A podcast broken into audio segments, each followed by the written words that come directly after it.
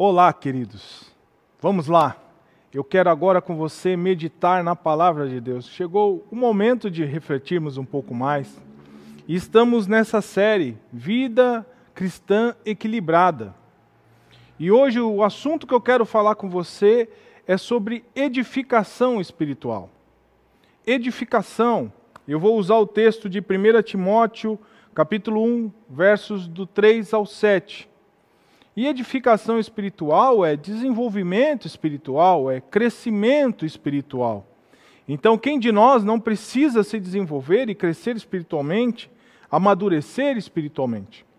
Quero ler com você então a palavra de Deus. Me acompanhe aí.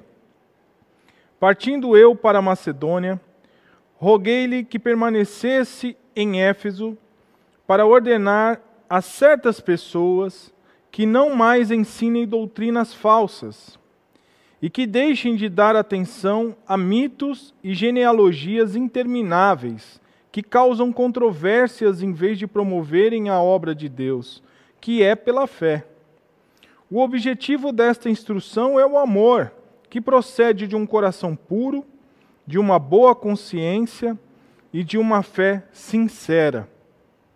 Alguns se desviaram dessas coisas, voltando-se para discussões inúteis, querendo ser mestres da lei, quando não compreendem nem o que dizem, nem as coisas acerca das quais fazem afirmações tão categóricas. E diante desse texto, eu faço uma afirmação teológica. Só o amor promove edificação para uma vida cristã equilibrada. Só o amor promove desenvolvimento espiritual para uma vida cristã equilibrada, um crescimento espiritual, uma maturidade espiritual. E esse amor que a palavra de Deus está falando é o amor HP. Né? Ele é o amor a Deus e ao próximo, e é um amor que é gerado em Deus, por Deus em nós. Nós não temos condições de sozinhos, na nossa natureza pecaminosa, gerarmos este tipo de amor. Somente Deus pode fazer gerar em nós esse amor, por Ele e pelas outras pessoas, pelos próximos e até mesmo os nossos irmãos, né? quando falamos da comunidade. E agora eu quero mergulhar com você um pouco nesse contexto da epístola aqui de Paulo a Timóteo. É, qual era o contexto da igreja de Éfeso ali? Haviam falsos ensinos sendo colocados para a igreja, sendo dados aos irmãos. E eram pessoas infiltradas, que vinham de algumas correntes de crenças, com alguns problemas doutrinários, e pegavam o Evangelho, pegaram o Evangelho, a doutrina bíblica, e quiseram fazer adições à vontade de Deus, colocar coisas. Então nós tínhamos um grupo de legalistas judaicos que defendiam muitas questões da lei de Moisés. E essas pessoas, elas queriam colocar tradições religiosas para serem cumpridas como uma doutrina da vontade de Deus. Por isso, Paulo menciona fábulas e genealogias sem fim, lá no verso 4. E ele acrescenta que esses falsos mestres, falsos ensinadores, pretendiam se passar por mestres da lei. Gente que conhecia da palavra de Deus, que poderia falar para mim para você e para aqueles irmãos na época coisas que eram da vontade de Deus. Mas eles traziam uma raiz legalista, coisas da vontade do homem, da lei de Moisés, que foi boa para o seu tempo, mas que não era é, para ser aplicada como uma vontade integral de Deus em todos os tempos. Né? É, o apóstolo também ele fala sobre suplementos à lei que vinham de, de homens, né? coisas que foram adicionadas. Um outro grupo eram os gnósticos, os ascetas, né? E era uma mistura de judaísmo com filosofia grega. Os judeus adoravam isso. E tinha muita questão mística também. Então, eles tinham a, a, a seguinte crença: que a matéria, o corpo, era ruim. Então você tinha que mortificá-lo, você tinha que judiar do seu corpo, você tinha que se chicotear, se penalizar na sua carne, porque a carne era ruim, era impura, e, e, e com isso o espírito seria elevado. É, e a gente, quando olha no nosso contexto, a gente observa que não é muito diferente. Hoje nós vivemos numa sociedade permissiva, uma sociedade que é acostumada a fugir das responsabilidades. Uma sociedade onde o que importa é a autogratificação e a autossatisfação. Uma sociedade onde a palavra comprometimento foi quase retirada do vocabulário. Então, essa é a nossa sociedade. Nós estamos introduzidos nessa sociedade e procuramos viver a palavra de Deus que confronta esse estilo de vida da nossa sociedade. E com isso vem uma sociedade, então, essa sociedade permissiva, ela é também uma sociedade humanista. E o que, que seria essa sociedade humanista?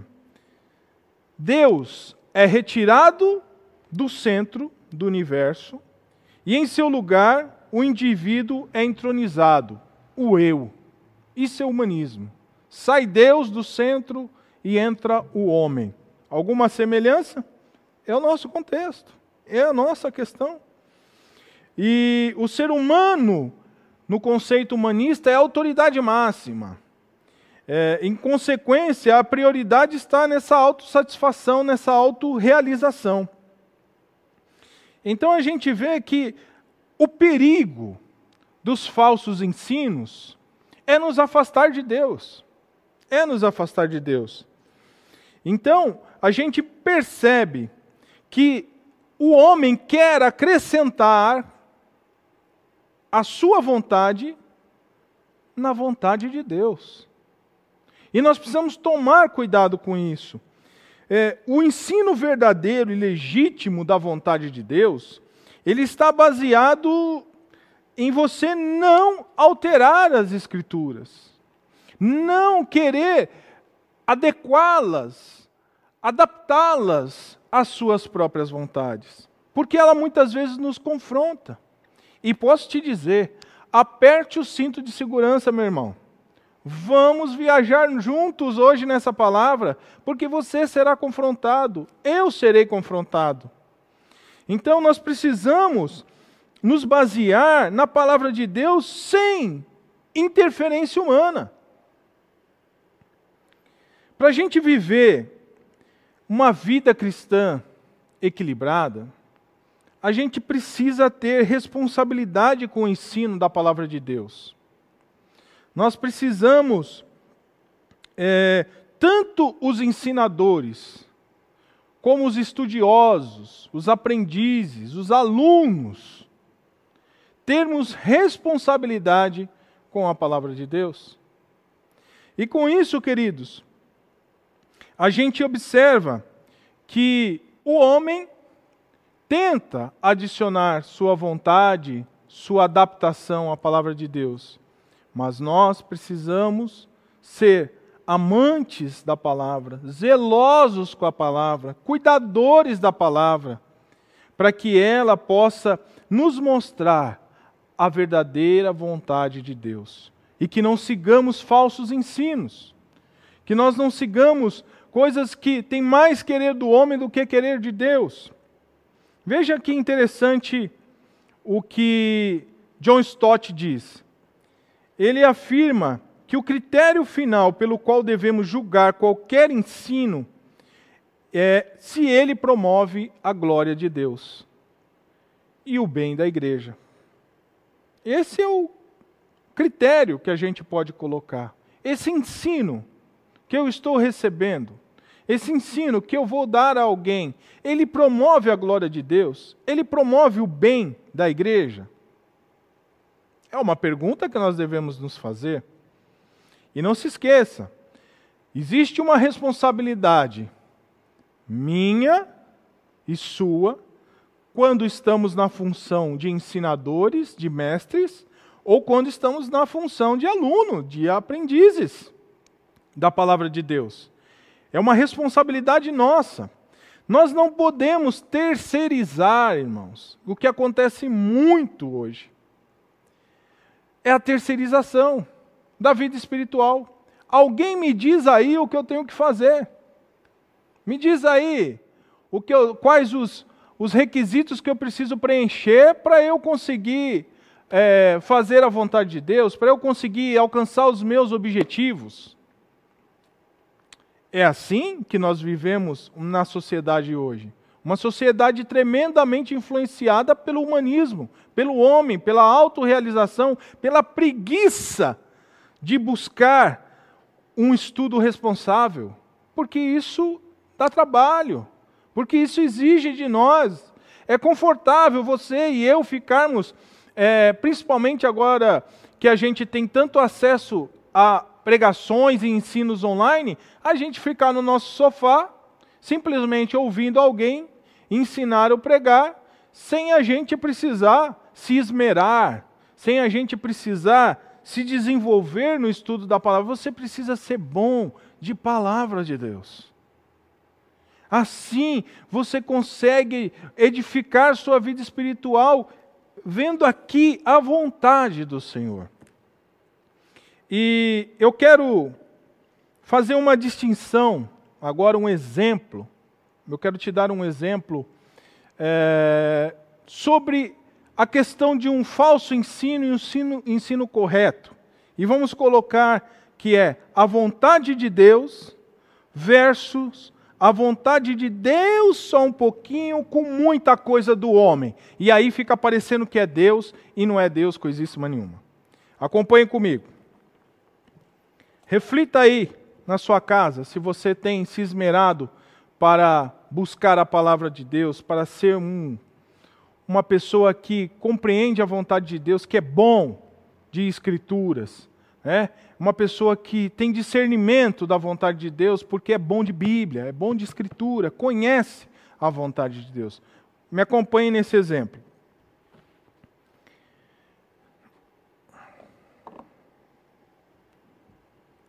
Hum, quem será que o Marcos vai fazer, hein? Hum.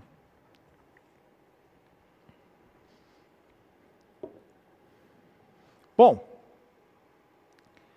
veja só o exemplo que eu vou te dar. Vamos supor que essa seja a vontade de Deus, na sua essência. Que a laranja, essa fruta, seja a vontade de Deus.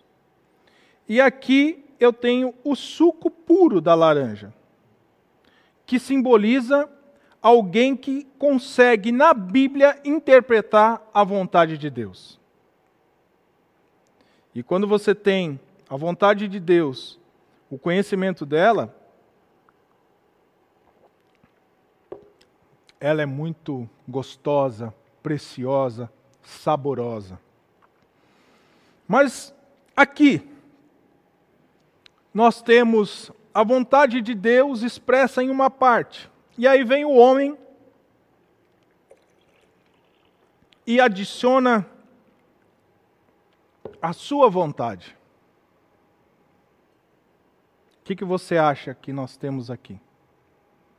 Mais de Deus ou mais do homem? E essa eu não vou beber, não. Então, esse é um exemplo. Vontade de Deus Pessoa que tem um estudo responsável da palavra de Deus, o um ensino correto bíblico e uma distorção bíblica.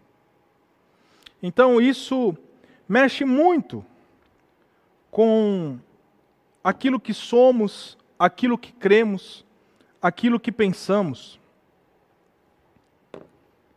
Nós não podemos, irmãos,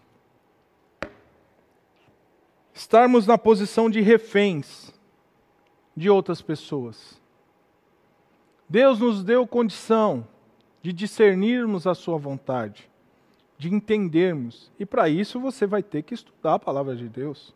Você vai, você vai ter que ter essa responsabilidade, essa preocupação de extrair da Bíblia qual é a vontade de Deus. E para isso, eu quero falar com você sobre esse ensino verdadeiro, que Paulo aqui menciona que é um ensino que tem que ser feito com amor. E eu quero falar com você duas verdades sobre o amor que promove essa edificação para uma vida cristã equilibrada. A primeira verdade é quais são as características desse amor. E a segunda, qual é o efeito desse amor, desse ensino verdadeiro baseado no amor. Bom, a característica você pode acompanhar no verso 5. É, Paulo menciona que o amor tem que vir, tem que ser gerado né, é, de um coração puro, né, de uma consciência limpa e de uma fé sincera. O amor gera essas coisas. Né? O amor gera um coração puro, uma consciência boa, uma consciência limpa e uma fé sincera, uma fé não fingida, uma fé que não é hipócrita. E Hendrickson, ele diz que quando um pecador é levado a Cristo, o primeiro que se regenera é o coração.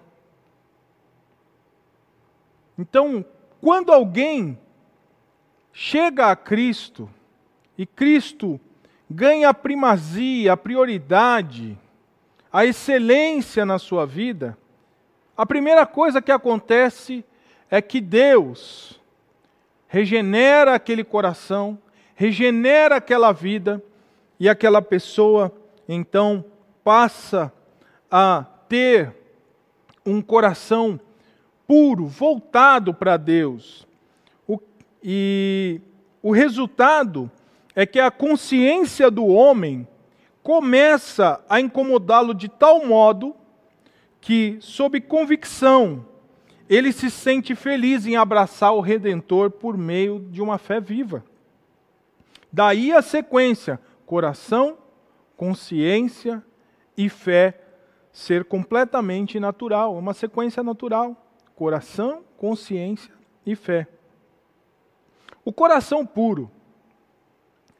Coração puro você pode entender como a motivação que precisa ser a correta, sem interesse.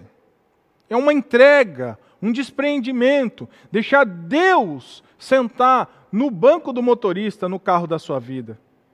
Ele dirigir, ele pilotar. A vontade dele é o que mais importa. E assim anda quem tem um coração puro. Tanto é que na oração do Pai Nosso, Jesus falou: Senhor, seja feita a tua vontade e não a minha. Quando você entregou a sua vida para Cristo, a sua atitude é essa de um coração puro, seja feita a tua vontade, não a minha, e o que eu fizer tem que estar debaixo das motivações corretas, sem interesse. Consciência limpa, sem culpa. A consciência é a intuição moral do homem. E Hans Burke, ele disse assim: a boa consciência é a voz interior do homem no ato de repetir a voz de Deus. Seu juízo pessoal que apoia o juízo de Deus. Seu espírito que dá testemunho junto com o espírito de Deus. É uma cumplicidade. A consciência boa, ela é livre de culpa. Você é transparente. Você é é uma carta lida, como a Bíblia diz. Você é quem você é em todos os lugares. Essa é uma consciência limpa. Alguém que corrobora com Deus, compartilha com Deus os mesmos interesses, os mesmos objetivos e os mesmos propósitos. E quando age para com Deus e para com o próximo, age de consciência limpa, consciência boa, tranquila. Temos a questão da fé sincera. E o aspecto positivo de uma boa consciência é a fé. Porque uma boa consciência não somente aborrece o mal, mas também adota o que é certo. Por isso, essa fé, ela é verdadeira e genuína. Tanto é que você pode ver que na semana passada o Renato Cobra falou sobre humildade. E essa humildade tem a ver com essa nossa fé, nossa fé viva onde o Renato falou para não retribuir o mal com o mal. Ele falou para a gente estar preparado para o bem. Ele também falou: não se vinguem e dai lugar à vingança de Deus. O Renato falou com isso conosco. Isso é uma questão de uma fé viva. Só consegue ser humilde desse jeito, só consegue não pagar o mal com o mal, não se vingar, quem vive debaixo dessa fé viva. Quem consegue viver a palavra de Deus e discernir a vontade de Deus para a sua vida. E os efeitos, né, o efeito dessa, desse amor, desse ensino responsável, desse, dessa interpretação da vontade de Deus de uma forma responsável, minha e sua, o efeito é promover a obra de Deus. É, a gente, irmãos, a gente promove a, a vontade de Deus quando a gente faz a vontade de Deus de acordo como ela é. Não quando a gente tenta colocar nossas questões na vontade de Deus. Nossa vontade na vontade de Deus. Não podemos misturar a nossa vontade com a vontade de Deus, porque a vontade, a vontade de Deus ela, ela nos confronta. Ela mexe com a gente, ela incomoda. Faça o teste. Se você está incomodado aí no seu sofá, na sua cadeira, onde você estiver, na sua cama, e está tendo até que dar uma acomodada, é porque a palavra de Deus está te confrontando. E muitas vezes, irmãos, a gente faz essa terceirização. A gente transfere para o outro a responsabilidade pelo nosso desenvolvimento espiritual, pela nossa edificação espiritual, pelo nosso conhecimento e aproximação de Deus. Eu posso te dar alguns exemplos que eu passei na minha vida de, faz, de desviar o objetivo daquela prática de fé para um objetivo que não era o objetivo pelo qual Deus abençoou aquela prática de fé. Por exemplo, eu, no meu passado, no começo da minha caminhada, eu aprendi de maneira errada, de maneira errada, a você fazer votos financeiros, de dar um valor para que Deus multiplicasse para que Deus te abençoasse financeiramente. Eu cheguei a fazer contribuições, seja em forma de voto ou não, em valores, até usando o meu cheque especial. Quando a palavra de Deus diz em 2 Coríntios 8 e 9 que você tem que dar, tendo a compreensão de que, que a sua contribuição é um privilégio de participar da assistência dos santos.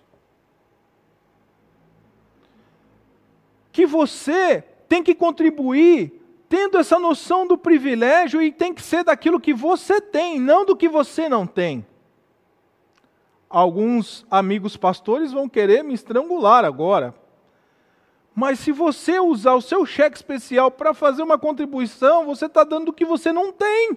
E está lá, 2 Coríntios capítulo 8 e capítulo 9. Leia e veja qual é a forma correta, bíblica, de contribuir. Mas eu, no passado, queria mudar minha situação financeira e eu usei desses artifícios que desviam o objetivo da palavra de Deus, eu estava na religiosidade. Você quer outro exemplo? A oração. Ah, irmãos, tive muitos anos em que eu era um cabra que orava no monte, que frequentemente estava no monte. E lá no monte, irmãos, a coisa acontecia. Eu orava com mais vigor. A minha oração ali eu sentia mais, me sentia mais conectado com Deus. As coisas fluíam melhor.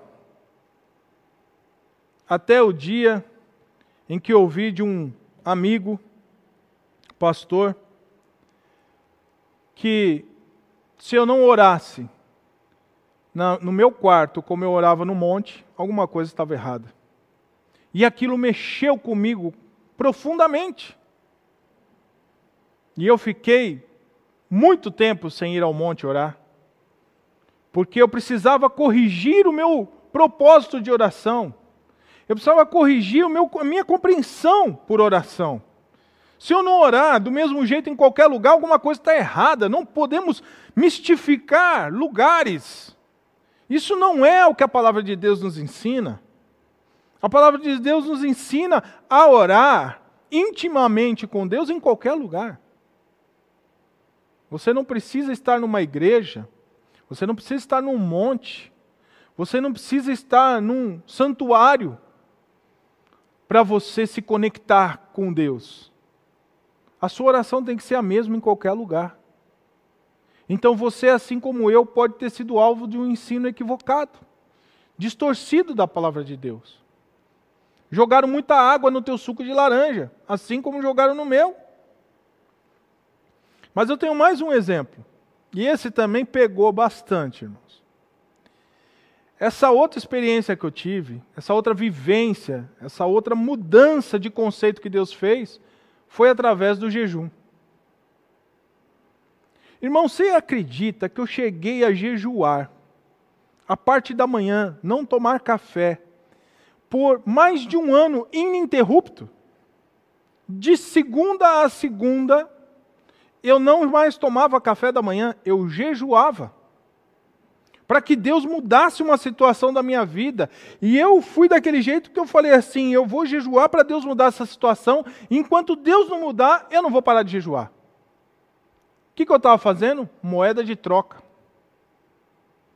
Eu estava fazendo um sacrifício de tolo. Depois de um ano e pouco, o Espírito de Deus ministrando ao meu coração, ele falou: Rapaz, no começo você estava passando fome. Agora você já nem passa fome porque você se acostumou a não tomar café da manhã. E aquilo mexeu comigo profundamente. Mas o pior não foi isso. O pior é que eu era ensinado que o propósito do jejum era para conquistar coisas de Deus. Era para colocar a minha mão lá no, na, no, no, no mundo da fé, na eternidade, no céu, e trazer à existência o que não existia. Eu entendia que jejum era isso. E quando eu estudei, quando eu aprendi que o propósito do jejum, que o jejum nasceu com um propósito, e o propósito do jejum não era aquele que eu estava, aí é que eu fiquei terrivelmente abalado. Porque o jejum, ele nasceu no exílio babilônico. Quando o povo não podia mais fazer sacrifícios de animais, de, ah, sacrifícios de sangue. E eles faziam apenas oblações e ofertas de cereais. E chegou um determinado momento, ali no exílio, que o povo falou assim: Poxa, isso aqui está muito pouco para oferecer a Deus. Eram ofertas de adoração, só nós precisamos de mais. E nisso nasce o jejum como uma oferta de adoração, e não como uma moeda de troca. Então, meu irmão, experimenta fazer um jejum que é saudável.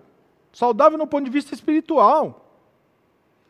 Mas faça isso não para obter alguma coisa da mão de Deus. Faça isso para ofertar a Deus esse sacrifício.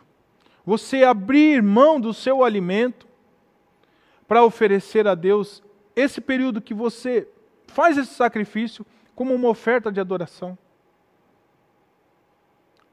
Ore entregando o seu jejum como uma oferta de adoração e você vai ver que a sua vivência com Deus vai ser diferente. Por quê? Porque a tradição religiosa também traz consigo ensinos equivocados. E lembre-se, você é responsável pelo que você ensina e por bus buscar crescimento no conhecimento da palavra de Deus. Não podemos nos abster desse, dessa responsabilidade. E, e quando você vive o ensino verdadeiro, a obra de Deus é promovida. Você divulga a verdade e a vontade de Deus quando você vive um ensino verdadeiro. E vou te dar o último exemplo sobre ensino falso e ensino verdadeiro. Você sabia que os grandes especialistas em falsificação de dinheiro, eles são bons não porque conhecem todas as notas falsas, mas porque eles conhecem bem a nota verdadeira. Eles conhecem tão bem a nota verdadeira, a sua textura. Eles conhecem tão bem a, a, a nota verdadeira que quando uma falsa se apresenta, eles conseguem detectar. Então você tem que ser um especialista da verdade. Você tem que ser bom na verdade de Deus. Porque qualquer coisa que vier de falsos ensinos, você vai detectar, você vai identificar. E você vai conseguir combater, assim como Paulo estava falando para Timóteo combater, com amor. Um amor que provém de uma de um coração puro, de uma consciência limpa e de uma fé viva. Uma fé sincera, sem fingimento. E aí, para você capturar um pouco mais essa diferença do ensino falso e ensino verdadeiro, vamos considerar a seguinte situação. Vamos supor que você, individualmente, você, recebeu uma grande oportunidade para viajar para outro país.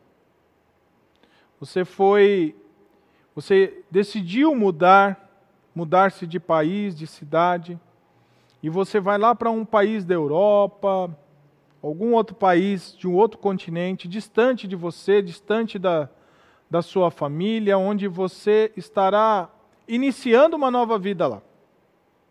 Bom, legal, um país maravilhoso, uma cidade sem violência, uma cidade é, com uma arquitetura esplendorosa, com pessoas extremamente educadas. Lá ninguém para em faixa dupla, lá nenhum é, motociclista passa em farol vermelho, lá ninguém assalta ninguém, é, lá ninguém joga lixo na rua. É um, é um exemplo de cidade para o mundo. Poxa, sonho de consumo de todo mundo ir para um lugar como esse.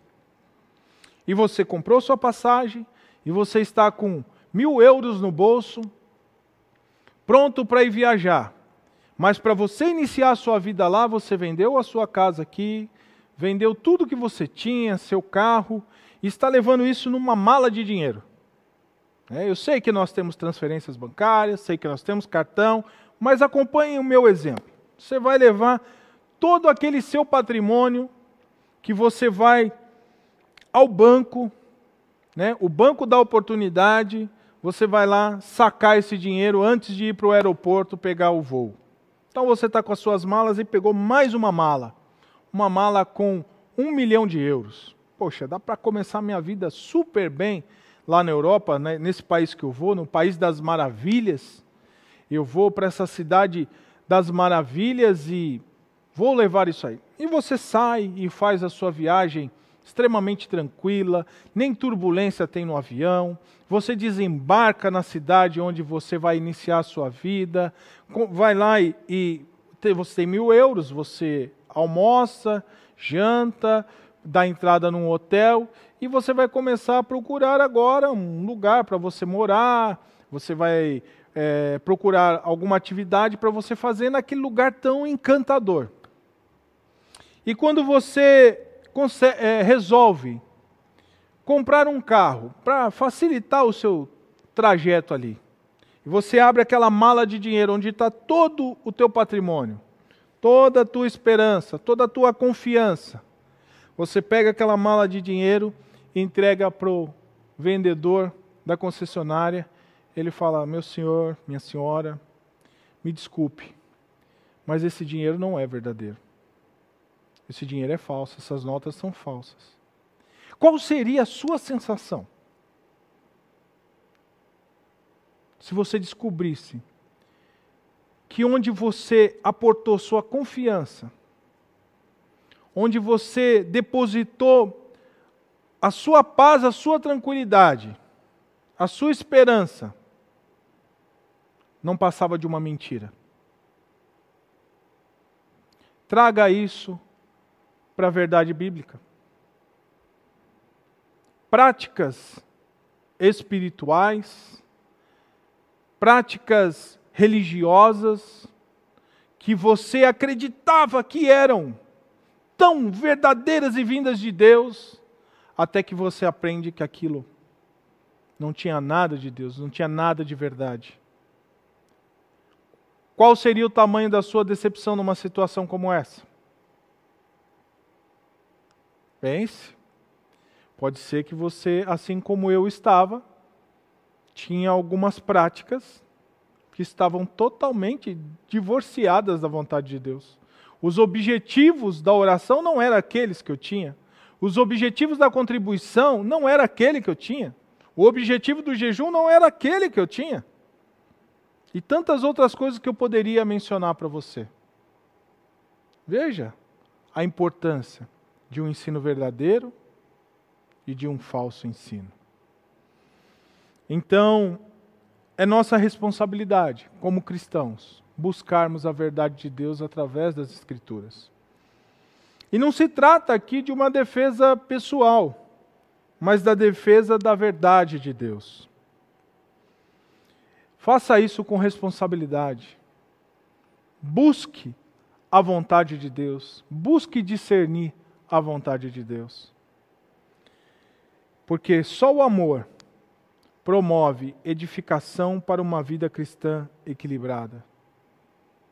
Só uma vida baseada num coração puro, uma consciência limpa, uma fé viva, que esse conjunto que é originado por Deus leva você a viver as Escrituras como elas são. Desapegado de terceirização, desapegado de religiosidade. Você tem que querer Deus. E para conhecer Deus, você precisa ter um coração puro, uma consciência limpa, uma fé viva, tudo isso baseado na palavra de Deus. Porque aí você vai saber que de fato você está conhecendo e exercitando a vontade de Deus na sua vida. Que Deus vos abençoe. Reflita.